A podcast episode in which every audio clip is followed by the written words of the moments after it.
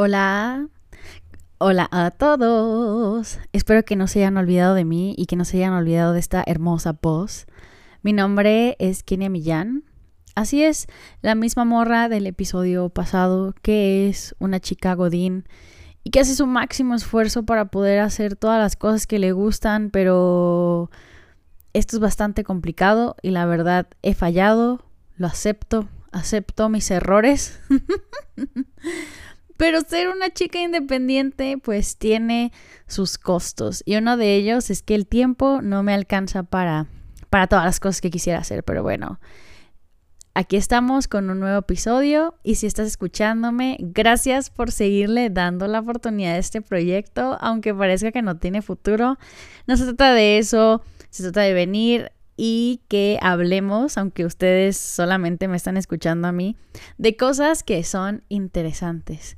Y el día de hoy vamos a hablar de el run de Tom King de The Vision, que es una lectura que hice recientemente y que me encantó. Y a continuación, pues les voy a decir por qué.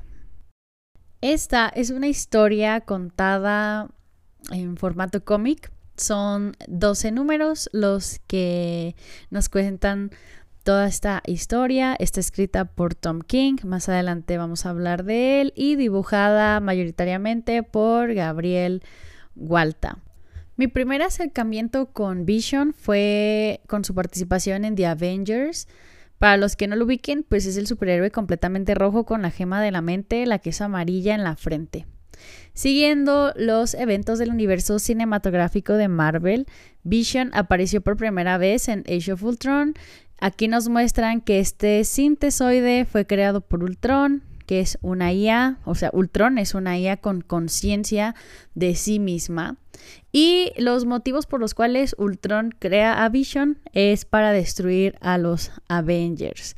Ultron se construye un cuerpo robótico propio y eventualmente decide que necesita evolucionar. De esta forma construye a Vision y lo concibe como un hijo propio, aunque en los cómics a veces esta relación se describe más como creador sirviente. Vision tiene un cuerpo y una mente más elevada que Ultron. Su cuerpo es capaz de configurarse anatómicamente a la materia, puede atravesar paredes o ser tan sólido como el diamante. Y por otro lado, posee conciencia y además una alta capacidad para entender las emociones humanas y desarrollarlas él mismo. Vision también tiene una importante aparición en la serie de WandaVision, misma que a mí en lo personal me gustó mucho y realmente recomiendo, siento que es una serie bastante entretenida, cumplidora, este tiene sus partes que son de comedia, misteriosas y luego abren todo muchos elementos súper necesarios para la fase ya no sé cuál de Marvel. No nos vamos a meter en eso, la verdad. Y a mí me gusta por la parte del duelo que está pasando Wanda y cómo intenta superar la pérdida de Vision, al menos en las películas. Pero esa plática la vamos a dejar para después. Esta serie tomó varias referencias del cómic que estamos tratando en este capítulo, que es The Vision por Tom King.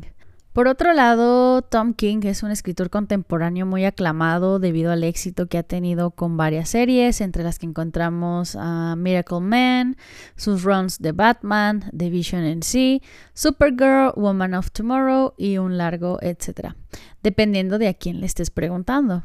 Tom King estudió filosofía e historia en la Universidad de Columbia en Nueva York esta influencia se puede ver claramente en sus historias debido a que sus personajes usualmente son profundos, expresan problemas complejos o presentan situaciones que van más allá de su superficialidad. Por ejemplo, si el personaje en sí es uno conocido por sus actos heroicos, King explora más allá de esto, trayendo a la mesa las dificultades que tuvo que pasar y cómo esas experiencias han dejado factura en la psique de nuestros personajes. O sea, los vuelve un poquito más humanos y no un estereotipo inalcanzable que nosotros solemos ver pues en los superhéroes. No por nada, Raúl del podcast de El Café Comiquero dice que Tom King hace los personajes tristes. Y aunque sí, a mí me gusta cómo los dota de tridimensionalidad.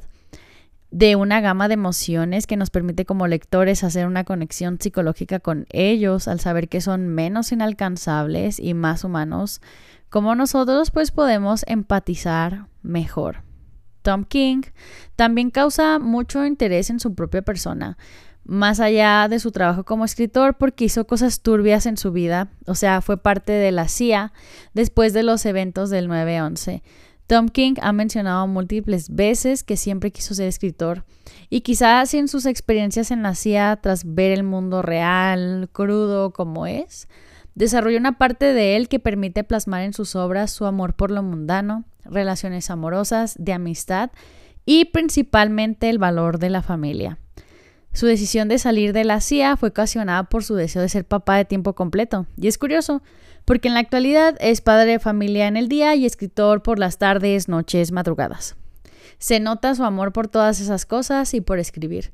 Al final del día es la forma que él escogió para conectar con su audiencia de la misma forma que yo elegí este medio para hablar con ustedes, las personitas maravillosas que me escuchan en estos momentos. Gracias.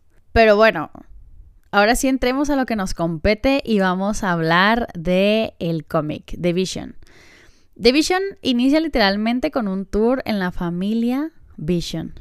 Todos son androides o sintesoides, pues como él. Y esta familia está formada por Vision, Formal Avenger, quien ha salvado la Tierra 37 veces, su esposa Virginia y sus hijos Viv y Vin. Todos eh, tienen, digamos, entre comillas aéreas, la piel roja y tienen el cabello verde. O sea, Vision está ahí peloncillo, pero Virginia y Vivi Vin tienen el pelillo verde. Eh, inicialmente en el cómic tenemos a un par de vecinos que aunque tienen un poco de miedo, se acercan a decir hola. Y la familia les da un tipo tour por su casa mostrándoles sus reliquias y regalos que han recibido y cosas exóticas que tienen por ahí. Mm, parece un museo, la verdad. Entre ellas se encuentran un mechero del Capitán América, unas flores regaladas por Agatha Harkness, un piano wakandiano y un florero alienígena. Este florero llama la atención de los invitados, pues está hecho de un líquido que se encuentra levitando, pero al mismo tiempo, este no puede contener flores debido a que el líquido es venenoso para ellas. Los vecinos se preguntan, ¿para qué tener un florero que no puede contener flores? cuál es su propósito. Recuerden que aquí hablamos con spoilers. Yo no me voy a limitar porque no puedo limitarme si dejo algo de fuera. Ya no estoy diciendo todo lo que quería decir y por qué, porque todo esto me encantó. Así que si no lo han leído y tienen curiosidad o quisieran leerlo, no sigan escuchando este podcast. Muchas gracias por haber venido. Y si no les llama la atención, pues ojalá que después de que haya terminado yo todo mi salibro del día de hoy, tengan las suficientes ganas de leerlo.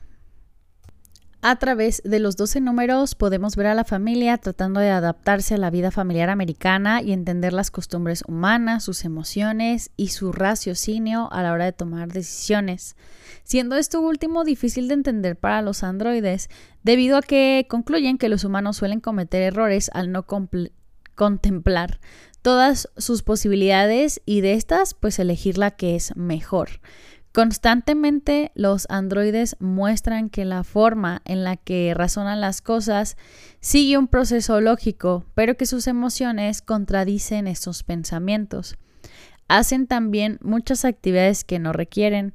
Sus hijos, Viv y Vin, van a la escuela, aunque podrían descargar todo el conocimiento del mundo de la red y aprenderlo rápidamente, eligen hacerlo de forma tradicional porque es lo que hacen los adolescentes, entre comillas aéreas, y para así también relacionarse con individuos de su edad. También se apagan por las noches para simular la actividad de dormir, tienen sexo, como sea que funcione eso, y un pequeño etcétera. Eventualmente descubrimos que los patrones cerebrales y algunos recuerdos de Virginia provienen directamente de Wanda, la bruja escarlata, antigua pareja de Vision. En alguna parte de la historia, Vision es destruido y reconstruido, perdiendo a todos sus recuerdos y las emociones que había desarrollado por Wanda, lo cual lo lleva al rompimiento de su relación. No nos vamos a meter mucho con la información que voy a dar, pero de alguna forma, que es lo que no explicaré, eh, Wanda y Vision también tienen hijos que se llaman Billy y Tommy. Y em, ella Wanda en algún momento pierde a sus hijos y Vision tampoco puede identificarse con esto porque al ser destruido y al ser eh, destruidos también todos sus recuerdos, también se van absolutamente todas sus emociones por Wanda y por sus hijos y esto termina rompiendo por completo la relación emocional que existía entre ellos dos. Virginia a menudo encuentra en su memoria recuerdos que la hacen llorar, lo cual la vuelve en un ser súper inestable. Durante toda la historia, Tom King explora el significado de ser humano. ¿Qué es ser humano? Se preguntan nuestros protagonistas mientras intentan ser humanos, quizás sin saber que nunca lo van a lograr. ¿O sí? El primer momento que a mí más me impresionó es cuando Viv y Vin van a la escuela por primera vez, haciendo su mejor intento por encajar. Pero todos a su alrededor sienten de forma consciente o inconsciente que algo está muy fuera de lugar. Los niños, o sea, quiero aclarar que además de que son sintesoides, de que su aspecto físico es diferente, pues también vuelan y también tienen super fuerza y también son más poderosos que un adolescente normal. Entonces, llegan el primer día de clases volando y todos obviamente se quedan así como de wow, wow, wow. Y pues, o sea, eso no es lo que hace un morrito normal, ¿no? Pero pero ellos deciden pues sí usar algunas de sus habilidades y eso hace que los demás a su alrededor pues se sientan inferiores, se incomoden, etc. En una clase de Bean, una chica llama su atención solo para mostrarle un letrero en el que se lee la pregunta ¿Eres normal? ante la cual Bean se siente desconcertadísimo y obviamente le da vueltas al asunto, a la pregunta en su cabeza por un tiempo, un largo, largo tiempo. Pero, ¿qué es normal? ¿Y de dónde viene nuestra necesidad por clasificarlo todo? ¿Y quién decide lo que es normal y lo que no es normal? Es obvio que esta situación también nos los impacta entre nosotros como seres humanos y siempre que algo se ve diferente nos llama la atención y a veces lo rechazamos inmediatamente solo por verse diferente. Y ellos pues también viven esta situación. Muchos de nosotros buscamos por mucho tiempo encontrar un lugar al que pertenecemos porque es normal, es algo que nos hace humanos buscar dónde pertenecer. Este sentido de pertenencia viene desde siempre. O sea, nosotros como seres humanos somos personas sociables y a través de esta sociabilización, no sé si esa palabra exista, pero a través de nuestra sociabilización, hemos logrado avanzar como humanidad y pues evolucionar de cierta forma. Entonces, este sentido de pertenencia, pues los niños androides Bibi también la buscan todo el tiempo. Bin también se pregunta lo mismo, ¿soy normal? Y la verdad es que no consigue darle demasiadas respuestas, pero el hecho de que se cuestione la normalidad pues algo que a mí me, impresionó bastante. Después de esto sucede el evento a partir del cual se rompe la historia. Mientras Vision atiende un llamado del gobierno de Estados Unidos, la familia está reunida para cenar, o bueno, están reunidos en la mesa, pero quiero especificar que no comen. Y en medio de esto son atacados por Grim Reaper, que es pues un villano, quien les repite, no son reales, no son reales. El cual daña críticamente a Viv, o sea, la daña físicamente y en respuesta es asesinado por Virginia. A partir de este momento nuestros personajes son acosados por múltiples problemas morales que los terminarán afectando hasta el fin de la historia. Victoria decide ocultar el cuerpo y la verdad de Vision, quien se concentra en reparar a Viv, ausentándola por un tiempo de su vida mundana. O sea, Viv está ausente porque está pues ahí toda jodida y Vision anda ahí intentando revivirla. Virginia descubre que alguien la vio mientras se enterraba a Grim Reaper en el patio y ahora es chantajeada y Bean termina dañando a un chico que preguntaba por Viv, ocasionando la repulsión de sus compañeros de clase, quienes ahora le temen y debido a esto Bean se gana una suspensión de la escuela. Un chico normal jamás sería capaz de hacer esas cosas, ¿no? Eventualmente Viv es reparada y regresa a la escuela solo para encontrarse con Chris, quien fue el chico que fue atacado por Bean. Y Chris le dice a Viv, a Viviana, que extrañó su presencia y que para él ella es cool, aunque los demás quizá piensen lo contrario. Estas palabras afectan profundamente a, Viviana. Vamos a decirle Viviana porque Viv y Vin pues suenan casi iguales, ¿no? Quien reproduce, o sea, Viviana reproduce esta conversación donde el Chris le dice que es una chica cool, le repite así de que una y otra y otra vez porque se siente feliz o algo así recordando este momento y es como, como cute. Viviana y Vin constantemente tienen discusiones interesantes sobre su acercamiento a la humanidad. Una de mis favoritas es donde se lleva el siguiente diálogo. Y Vin le dice esto a la Viviana. Eso no es confianza, es predicción.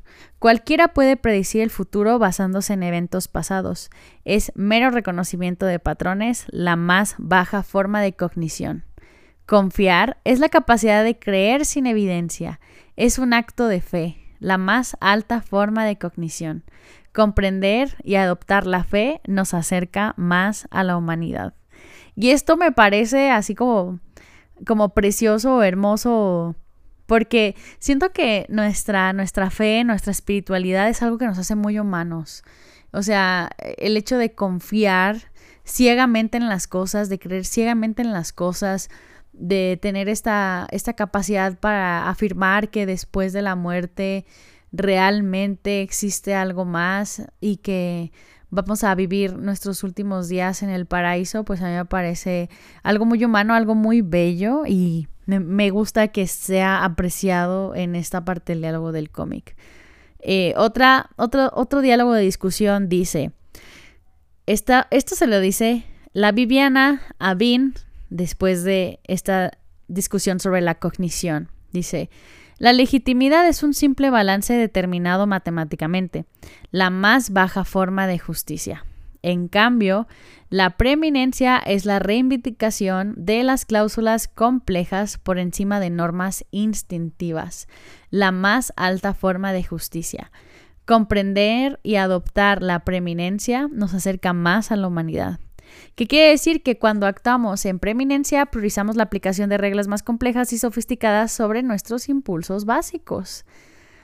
Y esto, esto también se me hace súper interesante porque lograr eh, este equilibrio pues es algo bastante complejo y puede ser pues clave dentro de nuestra humanidad. Y además estos dos diálogos son muy importantes pues impactan también en el futuro de la historia y en la historia de nuestros personajes. Después de unas páginas, descubrimos que la persona que estaba chantajeando a Virginia es León. León es el papá de Chris. Sí, el que le dice cosas bonitas a la Viviana y lo escucha así on repeat cuando le dice eres una chica cool. León le pide a Virginia que sus hijos androides se alejen del pueblo y quiere que se mude a otro lugar y que los dejen a todos en paz. Y esto pues es normal porque Bean atacó al Chris cuando andaba preguntándole ahí por la Viviana y ahora el león se siente pues amenazado y quiere que todos se alejen y que se alejen de su hijo. Eh, Virginia pues se rehúsa ante esto y León al sentirse amenazado le dispara. Pero Virginia, como es sintesoide, cambia la composición de su cuerpo, haciendo que la bala la atraviese sin causarle ningún daño y esta termina matando a Chris, quien en ese momento fue despertado por el escándalo de la discusión y se acercaba para ver qué estaba pasando. León culpa a Virginia ahora de la muerte de Chris y ella lo incapacita, induciéndolo a un coma. La culpa afecta enormemente a la ya trastornada Virginia, trastornada emocionalmente Virginia, y podemos ver estos efectos en su habla. Repite palabras, o sea, como que se glitchea, como que se glitchea, o sea, dice, dice, dice las cosas varias veces. Y eso hace que ella empiece a funcionar de forma incorrecta. Eventualmente, la policía termina investigando la muerte de Chris y llega hasta la casa de los Visions. Vision, quien realmente no sabe ni qué pedo de nada, ni qué le pasó al muchacho, ni nada de nada, defiende a su familia. Pues, pues es lo que todo hombre haría, ¿no? O sea, siempre poner a su familia antes que a sus principios morales o a los principios de la justicia. Pero, eventualmente, Virginia termina diciéndole la verdad y le revela la verdad sobre lo que pasó con el Grim Reaper.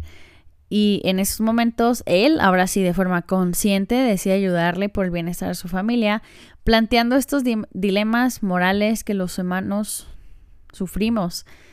Anteponemos a nuestros seres queridos sobre la ley, sobre el bien, sobre el mal, que es lo que estaba diciendo antes, o sea, prácticamente me acabo de parafrasear a mí misma.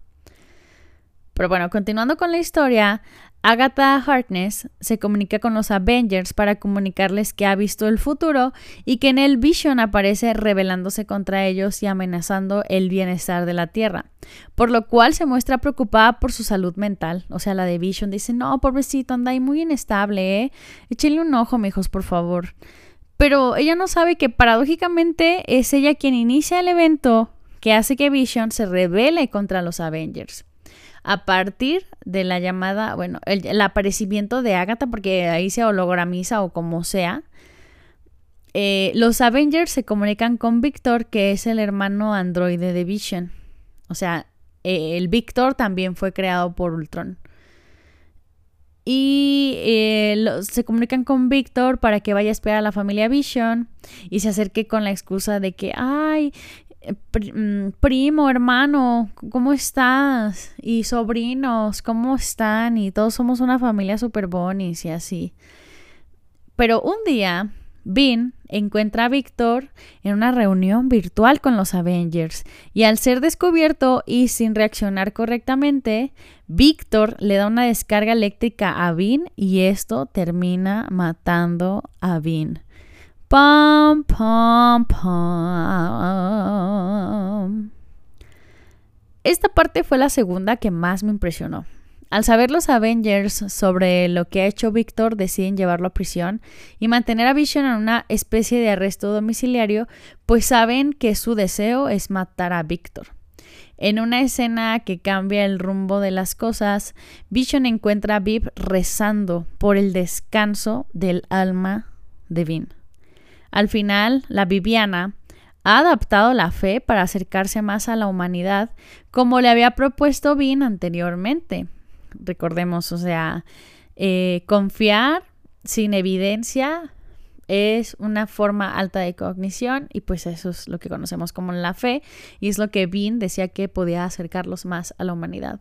Entonces al final Viviana ha aceptado la fe y y esta parte se me hizo así como súper increíble. Vision le, le, pide permiso para unirse a la oración. Como les decía antes, la fe pues a mí me parece algo profundamente humano. Y el hecho de que ella esté intentando replicar todos estos rituales de fe, pues a mí me, me impresionó mucho porque pues Viv no es humana. Viv, de hecho, comenta que no sabe no sabe si hay un Dios y que esto le parece poco probable. Pero tampoco sabe si bien tenía un alma, lo cual también le parece poco probable. Entonces Viv, Viviana, dice en voz alta y cito, primero rezo porque haya un Dios, luego rezo porque Vin tenga un alma, luego le pido a Dios que permita que el alma de Vin descanse. Y esta parte así como que me pone muy emocional, se me hace, se me hace algo muy bonito. Y la fe, repito y repito y repito, es algo súper humano.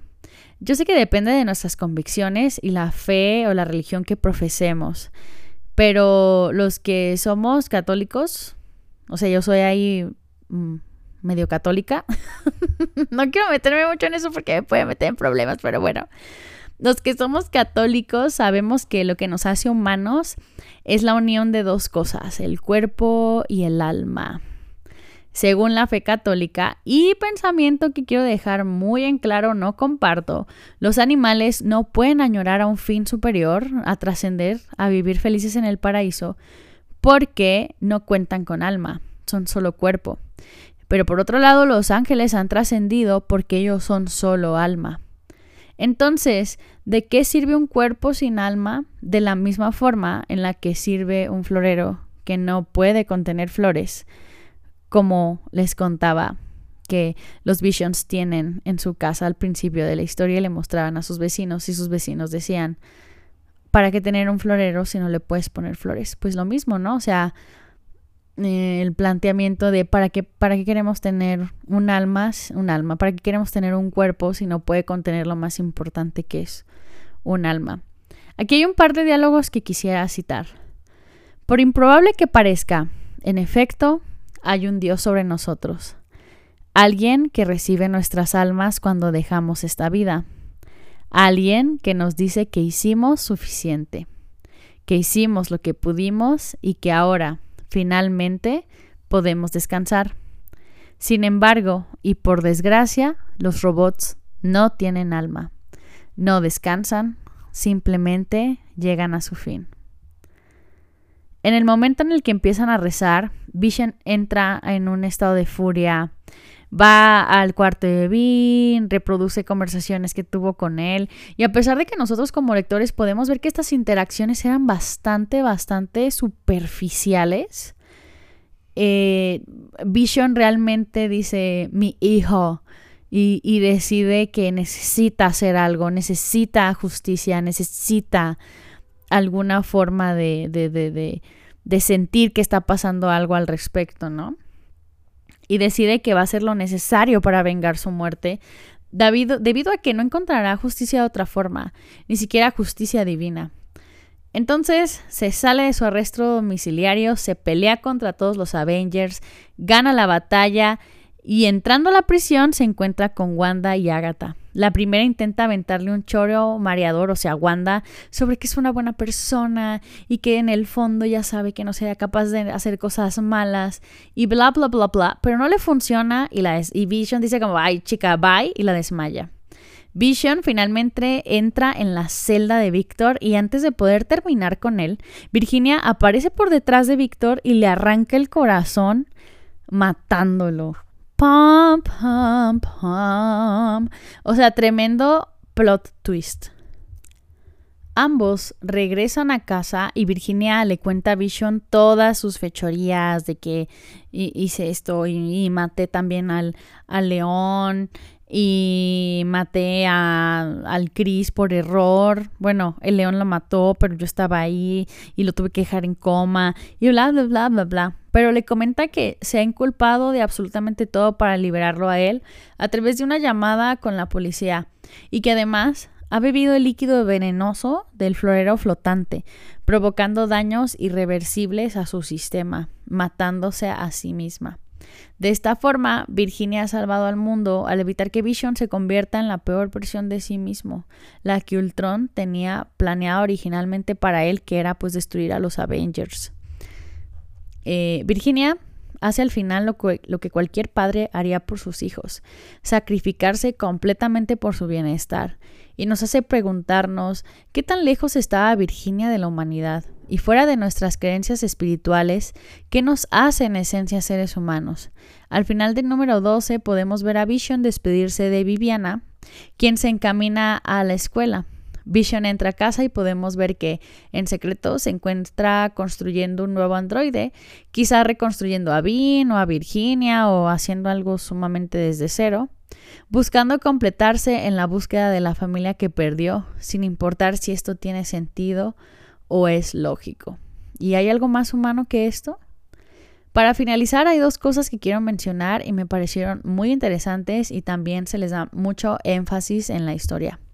En un momento, Bean se obsesiona con un discurso del mercader de Venecia de Shakespeare, debido a que encuentra varias similitudes en este monólogo y lo que él está viviendo en el mundo real. O sea, creo que lo dije todo culero, pero Bean ve su realidad en este monólogo de Shakespeare que dice, ¿Es que un judío no tiene ojos? ¿Es que un judío no tiene manos, órganos, proporciones, sentidos, afectos, pasiones?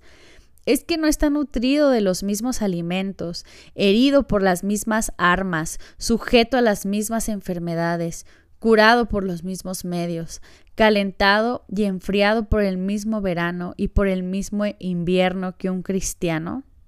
Si nos pincháis, no sangramos, si nos cosquilláis, no nos reímos, si nos envenenáis, no nos morimos, y si nos ultrajáis, no nos vengaremos. Si nos parecemos en todo lo demás, nos pareceremos también en esto. Si un judío insulta a un cristiano, ¿cuál será la verdad de éste? La venganza. La villanía que me enseñáis la pondré en práctica y malo será que yo no sobrepase la instrucción que me habéis dado. Los Visions viven mucha intolerancia en su día a día. Sus vecinos y compañeros de la escuela los encuentran como una amenaza y debido a su apariencia física también se les dificulta encontrarlos normales. Sabemos que en la actualidad esto sigue sucediendo sin importar si los individuos son sintesoides, aliens o lo que sea. Los humanos con características no hegemónicas siguen siendo atacados por la sociedad, desde su color de piel hasta la forma de su cuerpo, y estamos tan acostumbrados a crear moldes, y esos moldes son creados también por las élites o por personas que quieren vender cosas, o el sistema capitalista, o lo que sea a quien le convenga. Y atacar a aquellos, o sea, y siempre terminamos atacando a aquellos que no, no se adaptan a esos moldes que sepa quién chingados inventó. Entonces, Dichos actos de discriminación ocurren aunque los humanos sean o no humanos. Vision se cuestiona el por qué al mundo le cuesta tanto aceptarlo cuando él mismo lo ha salvado junto con su población en 37 ocasiones. ¿No debería ser esto suficiente? ¿No deberían de hablar más las acciones de las personas para que nosotros podamos determinar si, si valen o no vale la pena, más allá de su color de piel, su estatura, su origen, más allá de sus preferencias sexuales, más allá de todas esas cosas? Y yo me lo pregunto y me pregunto por qué esto sigue siendo tan pesado.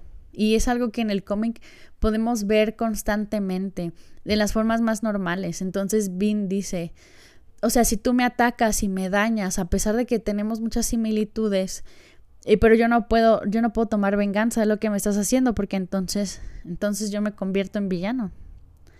O sea, yo me convierto en el mal automáticamente. Y pues, qué culero, ¿no? Pero así es para muchas otras personas en la actualidad solo que aquí lo podemos ver en un ejemplo pues más exagerado con sintesoides. Otro dato súper interesante es que también ahondan un problema computacional conocido como P versus NP. Y aquí es donde nos vamos a poner un poco matemáticos, pero voy a intentar explicarlo de la forma más sencilla posible. ¿De acuerdo? Entonces, este problema de P versus NP fue propuesto por Stephen Cook y a día de hoy sigue sin ser resuelto y es uno de los siete problemas por los cuales el Clay Mathematics Institute otorga un premio de un millón de dólares. El problema consiste, así en términos sencillos, en si es fácil verificar que la solución de un problema es correcta, también es fácil resolver el problema donde P representa soluciones fáciles de encontrar y NP soluciones fáciles de verificar, con todos estos problemas resueltos por computadora, o sea, un algoritmo. Usualmente los problemas P requieren un largo tiempo de resolución, pues para resolverlos se deben probar todas las combinaciones posibles y por tanto requieren pues su tiempo necesario para poder darnos a nosotros una lista de todas esas soluciones. O sea, a veces nosotros podemos, o bueno, déjenme ahondo en el ejemplo. Vamos a poner un ejemplo que saqué de la página del Clay Institute. Dice, supongamos que estamos organizando los dormitorios de una casa de estudiantes. Tenemos 400 estudiantes en total, pero únicamente 100 tendrán espacios en el dormitorio. A la vez, el decano nos pide que ciertos estudiantes no se acomoden juntos, debido a que son incompatibles. Generar la lista con todas las combinaciones posibles nos tomaría una eternidad. El resultado es incluso mayor a la cantidad de átomos en el universo, al menos del universo que es conocido. Entonces, generar toda esta lista es impráctico y nos tomará muchísimo tiempo. Pero si nos dan a un par de alumnos al azar, será fácil saber si cumplen o no con las características dadas por este decano. Entonces, comprobar que una solución correcta es fácil, pero resolver el problema no lo es. Y llegar a esta igualdad, a que todos los problemas fáciles de resolver son fáciles de verificar, pues es algo que no se ha podido comprobar de ninguna forma teórica, al menos, ni tampoco práctica. Aunque la verdad es que las matemáticas son muy rígidas y se necesita como una, una comprobación teórica para que todos estén a gusto. Así que no sé. Lo que, como les decía, no se ha podido comprobar es que todos los problemas complejos tengan una solución en un tiempo que es razonable, porque pues para las computadoras esto es muy importante.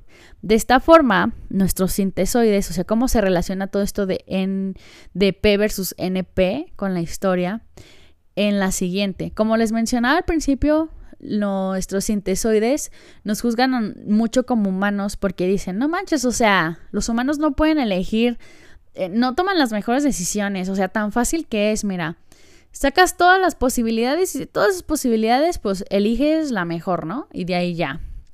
Super cool. Tomas la mejor decisión, nadie sale herido, nadie sale lastimado y tú sales ganando. Pero, güey, o sea, para nosotros, pues no está tan pelado como eso, ¿no? O sea, tienes una situación no, solamente tienes una situación en tu día a día, o sea, tienes muchas situaciones, muchas posibles combinaciones, muchas posibles cosas que podías hacer. Y elegir en todos esos momentos, tomar una decisión, pues es algo difícil y que a veces dejamos al azar o elegimos en, en base a nuestras emociones, en base a nuestra economía, en base a nuestras ganas en esos momentos. Entonces, no tomamos factores lógicos, sino pues factores un poco más emocionales. Así que cuando nuestros sintesoides lidian con problemas complejos que al no poder resolverse en un tiempo razonable les causa un conflicto dentro de su programación, mientras que para nosotros como humanos, como decía, son parte de nuestra conciencia y resolvemos en base a no la lógica, sino cosas más emocionales y sensoriales, eh, es algo que ellos no comprenden. Y por eso Vision, al sentirse superado en su raciocinio, decide actuar de forma impulsiva, lo que lo lleva a la versión más humana de sí mismo. Y bueno, plebes, pues ya para terminar voy a concluir con lo siguiente.